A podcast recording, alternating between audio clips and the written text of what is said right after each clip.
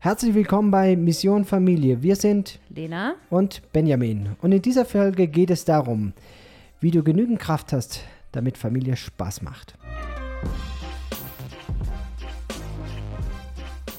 Ja, spannendes Thema, ne, Benjamin? Familie soll Spaß machen, da sind wir uns ja einig. Wir haben im letzten Podcast das schon ganz kurz angeschnitten, ähm, dass ein Teil davon ist, dass man eben nicht aus einem leeren Tank heraus oder aus einem leeren Energie Reservoir heraus gelassen und spaßig mit vielen Dingen umgehen kann, sondern wenn man selber so auf Sparflamme lebt und immer so hat an der Grenze zum selber zusammenbrechen ist, dann ist natürlich utopisch zu meinen, Familie ist total spaßig und läuft alles rund, ja. Und ich weiß, es gibt solche Situationen. Es gibt Phasen im Leben, in, in, vor allem im Familienleben, da ähm, kommt man nicht drum rum. Da fährt man einfach auf Sparflamme oder zieht halt durch und ähm, und ich glaube, wenn das eine Phase ist, dann ist es auch in Ordnung. Und für mich ist es so wertvoll, gerade in diesen Phasen, wenn man als Partner ein Team ist ja. und sich dann da gegenseitig stützt und unterstützt. Ja, ich meine, die Realität ist, dass viele halt eben auch ohne Partner dann da durch müssen. Ähm, ja, also das ist natürlich auch ähm, nicht zu vergessen, ja. Aber natürlich sind wir dankbar, dass wir uns haben, ja, und dann uns auch durch solche Phasen durchhelfen konnten, ja.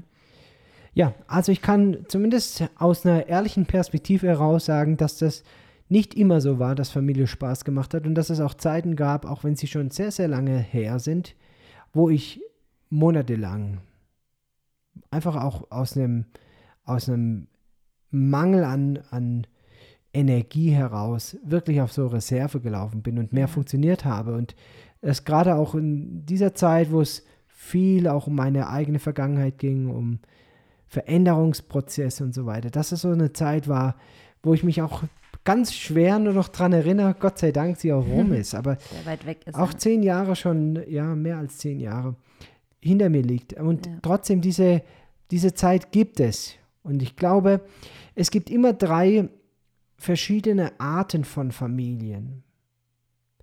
Also das eine ist die Familie, wie du sie dir vorstellst. Das andere ist, wie sich Familie darstellt bei anderen, also wie andere sich deine Familie vorstellen. Und das dritte ist, wie die Familie dann letzten Endes wirklich ist. ja. Und für mich ist es eins der ganz großen energieraubenden Aufgaben, wenn diese drei Vorstellungen nicht miteinander zusammenpassen. Wenn man also zum Beispiel bei den Freunden, bei den Nachbarn, bei der Familie ein Familienbild aufrecht erhalten muss, mhm, das, das gar nicht der gar Realität, nicht der Realität entspricht. entspricht. Oh ja, das ist anstrengend. Und auf der anderen Seite auch, wenn man sich selber eine Familie wünscht, die man aber gar nicht lebt. Mhm.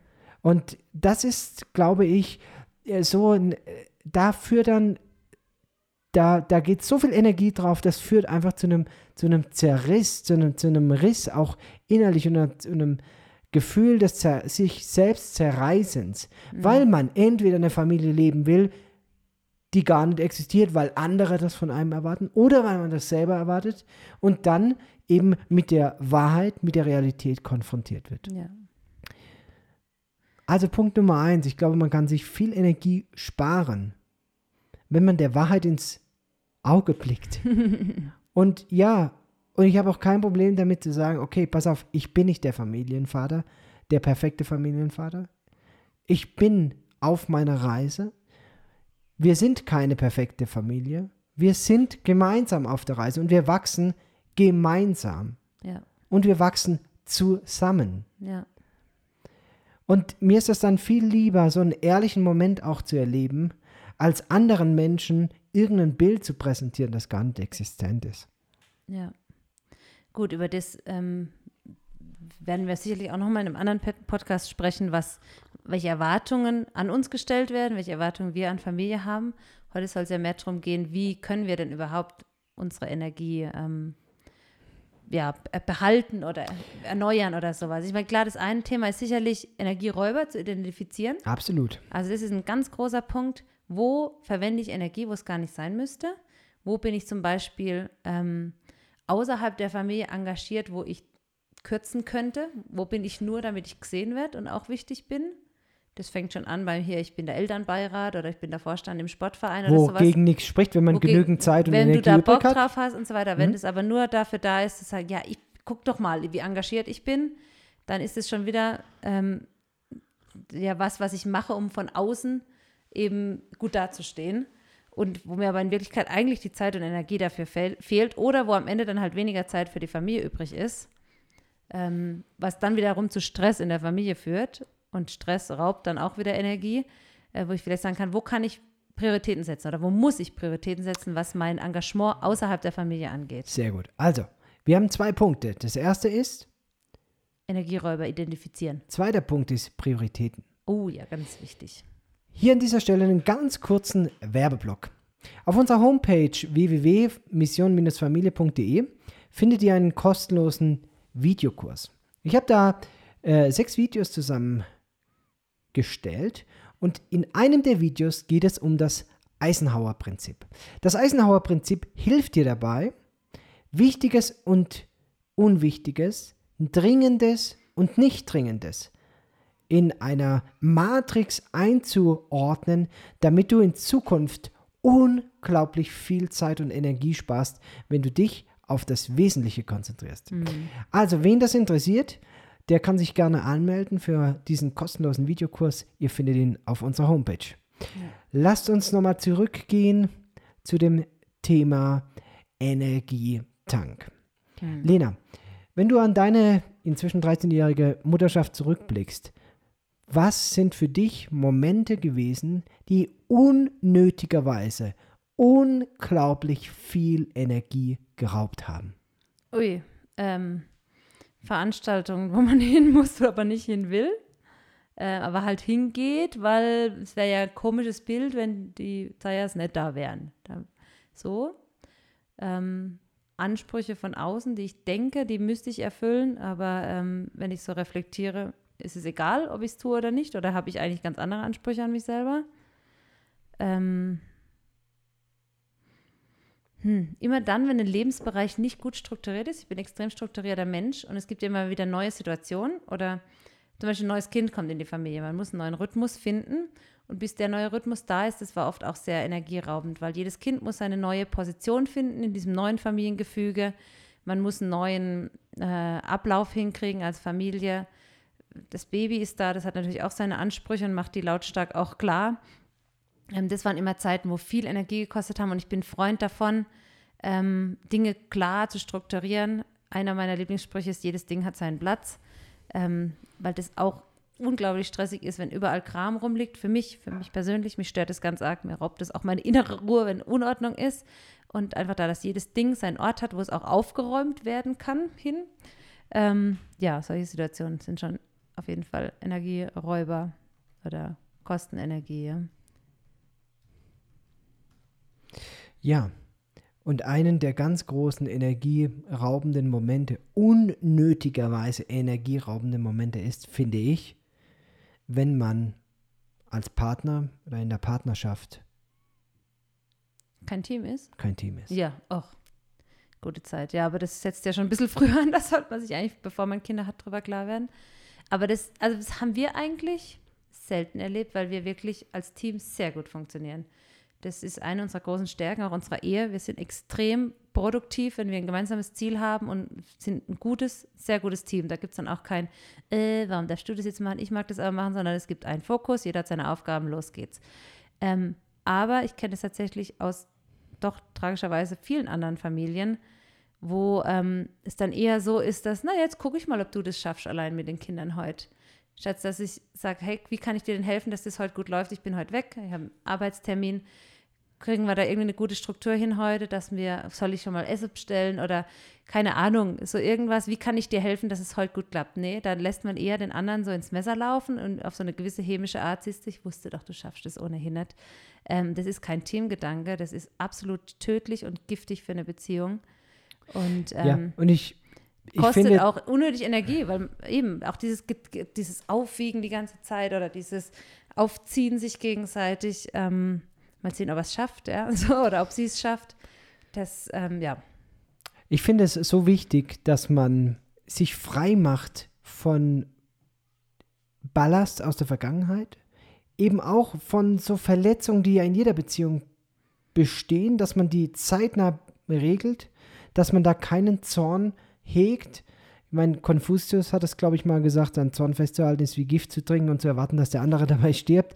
Also einfach immer wieder da dran zu bleiben, dass die Beziehung rein ist, dass die Beziehung ähm, aus Liebe motiviert ist, dass ich das Beste für dich im Fokus habe und du Ja. das Beste für mich im Fokus hast und, und wir uns dann dadurch gegenseitig nicht unnötig Ja. durch blödsinnige Sachen Energie rauben. Und es ist wirklich ein riesen Energieräuber, ungelöste Konflikte aus der Vergangenheit. Ich meine, da müssen wir, da könnte ich auch noch mal mehrere Podcasts Machen wir drüber auch. machen. Machen Sind wir wir bestimmt drüber. auch noch. Wollen wir an dieser Stelle auch nur anreißen. Aber ähm, wenn ich immer wieder getriggert werde durch Dinge aus meiner Vergangenheit, äh, die nicht gelöst sind oder die nicht geklärt sind für mich persönlich in mein, auf meinem persönlichen Lebensweg, äh, wir sagen dazu auch gerne eine innere Heilung, die stattgefunden hat. Und wir werden da nie am Ziel sein, ja. Es wird immer wieder Dinge geben, die uns ähm, auffallen, wo wir neu bearbeiten müssen. Und äh, trotzdem ist das wirklich einer der großen Energieräuber, ähm, ja, Dinge unbearbeitet zu lassen. Ja. Und dann dadurch entstehen ja dann auch immer wieder Konflikte. Naja, eigentlich wollten wir heute drüber sprechen, auch wie, wie wir denn im Gegenzug dazu nicht nur Energieräuber haben, sondern wie kommen wir denn wieder an Energie? und das machen wir jetzt in der zweiten Hälfte. ja, Ja. Also genau. Energie, finde ich, ist, das ist so ein abstraktes Wort, ja. Das ist Ja, so aus der Physik. Ich mag das ja, ich bin ja physikalisch interessiert und so. Mhm. Äh, und Ich nicht. Doch, das stimmt nicht. ja, es ist so ein Unterschied, ob Die du Physik Energie ist, hat so viel mit unserem Alltag zu tun. Es ist unser Alltag. ja. Es ist unser Leben. ja, ja. Und äh, es ist so ein Unterschied, ob du Energie hast oder nicht. Ja. Und äh, um mal ein Beispiel zu machen, ja, stell dir vor, du bist mit dem Auto unterwegs und das ist so eine Anekdote aus meiner Kindheit, aus meiner, aus meiner Schulzeit und ich erinnere mich immer wieder gern zurück. Ich hatte einen Schulkamerad, der hat einen Audi 80 Gold. Der hatte im Kofferraum keinen Platz. Was war im Kofferraum? Die Anlage natürlich. Subwoofer. Ja, natürlich. Kinder Mensch. der 90er. Unglaublich. Dieses Auto hatte keinen Kofferraum, weil dort nur Subwoofer drin waren. natürlich. Und wenn du auf der Rücksitzbank bei dir mitgefahren bist, dann hat es so gedröhnt. Gut, der Kofferraumdeckel Nein, vibriert. gell? deine Ohren haben gewackelt. Ja, ja, so Die peinlich, Ohren haben gewackelt. Ach, gute Zeit. Klar, die Türen klappern alle, aber Ja, du ja. warst der. Ja. So, ähm, der war der coolste. Ich hatte zu dem Zeitpunkt auch schon einen Führerschein und wir hatten einen alten VW-Bus. ja, hat auch seinen Charme, aber das ist natürlich was anderes, ob du jetzt in so einem VW-Bus so ein Er hat Camping auch sein eigenes Subwoofer gehabt in einem gewissen Sinn. Ja, Hat auch oft gebrummt und und, gescheppert. und äh, auf jeden Fall, der war richtig cool. Sein großes Problem war aber, seine Tanknadel ging nicht mehr. Und ich weiß bis heute gar nicht mehr, wie der hieß. Wir haben ihn immer Turd genannt. Der Turd musste immer so Pi mal Daumen fahren. Also er musste immer so fahren, dass er gedacht hat, okay, ich habe jetzt noch Reserve oder ich habe keine mehr. Die Tanknadel war nicht zuverlässig. Und wir sind damals zu einem Besuch ins Kernkraftwerk Obrigheim gefahren, Nachbarort, hin zu, ja, natürlich an mir vorbeigedüst, äh, Audi 8. Und äh, heim zu uns komme ich an der Schule an und die Schulkameraden kommen und kommen und kommen nicht und wir waren schon lang da und ich, alle so, wo bleibt jetzt der Turd mit seiner Gruppe, ne? Und die waren auch so wirklich äh, voll laut Musik auf, zum Fenster rausgehängt, also Coolies mit 18, 19, ja, voll in der Pubertät noch, aber ja, groß halt schon im Leben. Naja, irgendwann kommen sie dann angeschlichen.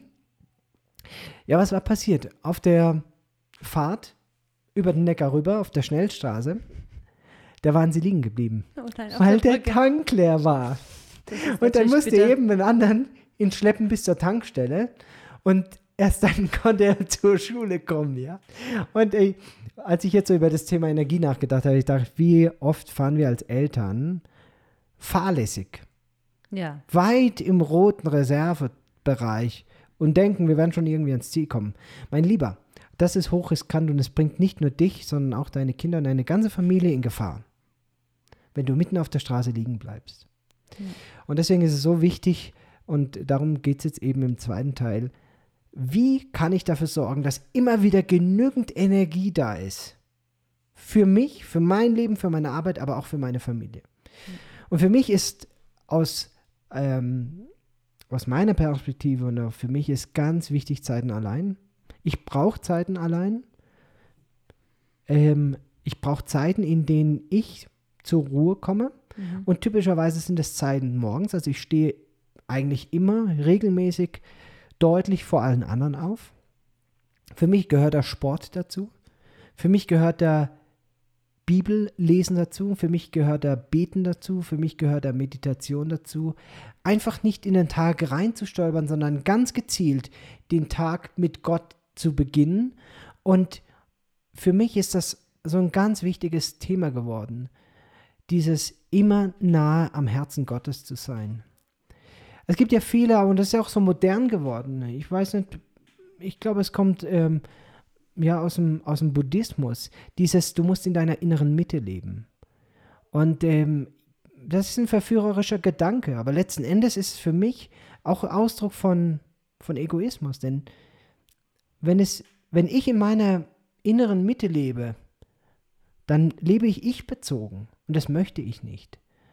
Für mich als Christ ist Gott der Mittelpunkt meines Lebens und die Quelle für Energie, für Kraft. Und deswegen möchte ich immer im Willen und im Herzen, nah am Herzen Gottes leben. Und für mich ist deswegen so, so wichtig, morgens meinen Tag mit ihm zu starten, mit seinem Wort zu starten, damit zu starten, was er über mich denkt. Denn hey, wenn Gott nur Gutes für mich in, im Sinn hat und gut über mich denkt, wer bin ich dann, dass ich schlecht über mich selber denke? Mhm. Und äh, ja, das ist eben meine Morgenroutine. Und für mich beginnt da bereits früh am Morgen, beginnt da das Tanken für jeden ja. Tag. Ja. Ich denke, das ist auf jeden Fall eine super gute Baseline. Trotz allem glaube ich, es sind, gibt einfach auch ganz praktische Dinge, die man tun Absolut. kann. Also, es ist mein erster Schritt im ja, Tag. Ja. Ähm, und es sieht für jeden anders aus. Also für Benjamin weiß ich, ist das ganz viel dieses Zeit allein. Ich schöpfe unglaublich viel Kraft daraus, mit meiner Familie unterwegs zu sein. Das kostet mich nicht Energie, das macht mir Spaß, als zum Beispiel mit allen ein Eis essen zu gehen oder sowas. Da kriegt der Benny mal halber die Krise, weil die, die Tischle bei der Eisdiele sind immer so winzig und dann kriegst du solche Glasbecher und dann schmeißt einer das Trinken um, der nächsten fällt halber der Eisbecher runter, dann stehen die auch noch unsicher auf irgendwelchen Pflastersteinen. Ich finde es super. Ich könnte da sitzen und finde es toll mit den Kindern. Ach, ist das herrlich. Oder allen Eis in die Hand zu drücken, eine Runde spazieren zu gehen oder so das ist, da, da ziehe ich ein, ein, großes Stück meiner Energie draus. Also ich bin jemand, dem raubt Gemeinschaft nicht Energie, sondern dem gibt Gemeinschaft Energie. Ähm, jetzt durch diese lange Quarantänezeit hier in Peru habe ich doch auch gemerkt, okay, ab und zu brauche ich es doch mal auch allein zu sein.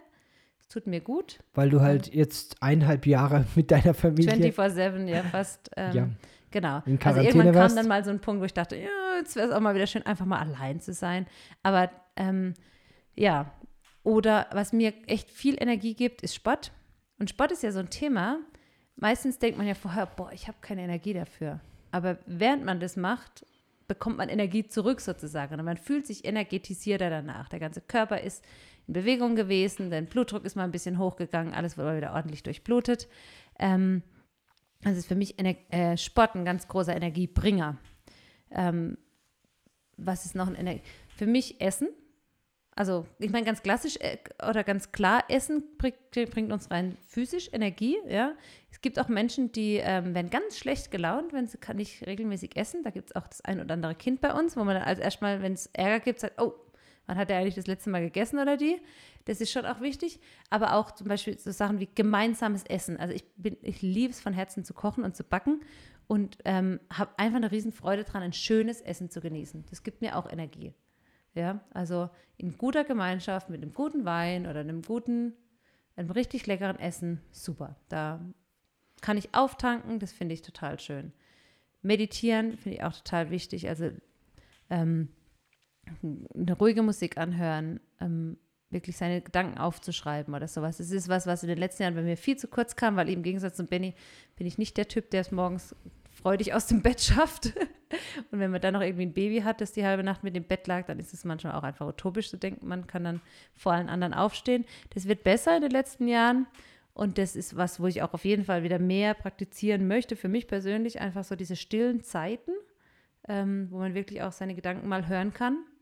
Das war lange Jahre mit so einer großen Familie nicht möglich, seine eigenen Gedanken zu hören. Da komme ich jetzt wieder in eine Phase, wo ich denke, ah ja, boah, ich kann mich mal hinsetzen, mir einen Kaffee machen, mein Notizbuch hinlegen, meine Bibel daneben legen. Und das ähm, genieße ich auch. Das gibt mir auch auf jeden Fall Energie. Spazieren ja. gehen, die Natur genießen. Absolut. Natur ist auch so ein Allheilmittel, finde ich. Für, ich glaube, es gibt fast keine Menschen, die daraus keinen Nutzen ziehen, dass sie einfach mal eine Runde spazieren gehen. Viele Probleme lösen sich auch dadurch. Ich weiß nicht, die meisten von uns werden das auch schon erlebt haben. Es gibt irgendwie einen Streit als Pärchen und man geht spazieren und die erste halbe Stunde redet man nichts. Oder ab der zweiten halben Stunde kann man dann mal anfangen, vernünftig zu reden. Und ähm, wenn man fertig ist mit Spazierengehen, ist dann auch alles wieder gut. Das hilft einfach auch Dinge, also diese körperliche Bewegung hilft auch emotional Dinge zu bearbeiten. Wir sind durch. Die Zeit ist Schon um. wieder um. Ja. Dieses Thema ist bei weitem nicht allumfänglich bearbeitet. Aber lass mich nochmal zusammenfassen zum Thema Energie. Ich glaube, das Wichtigste ist, dass man den Fokus darauf legt, warum brauche ich überhaupt Energie? Und es geht darum, dass ich Energie übrig habe für meine Familie, für mein Umfeld, für meine Mission. Mhm. Dass ich eben nicht immer nur aus dieser Reserve herauslebe, sondern dass ich ein Leben im Überfluss lebe. Das ist sozusagen das Ziel dahinter. Und dann gibt es eben zum einen Energieräuber. Das ist total wichtig, dass man die identifiziert und dass man die in aller Radikalität kürzt auch toxische Beziehungen, ganz wichtig. Und wenn es deine Eltern sind, wenn es deine sogenannte beste Freundin ist, breche diese Beziehung, wenn sie toxisch sind. Und auf der anderen Seite findet Dinge, die, wie du jetzt auch gesehen hast, ganz unterschiedlich sein können, hm. die dir Energie geben, die deinen Energietank füllen. So, und als kleinen Teaser fürs nächste Mal. Darüber werden wir dann im folgenden Podcast sprechen. Über die fünf Sprachen der Liebe und wie sie dazu führen, dass dein Liebestank immer voll bleibt. Wir verabschieden uns. Das war die zweite Folge unseres Podcasts Mission Familie echt und lebensnah.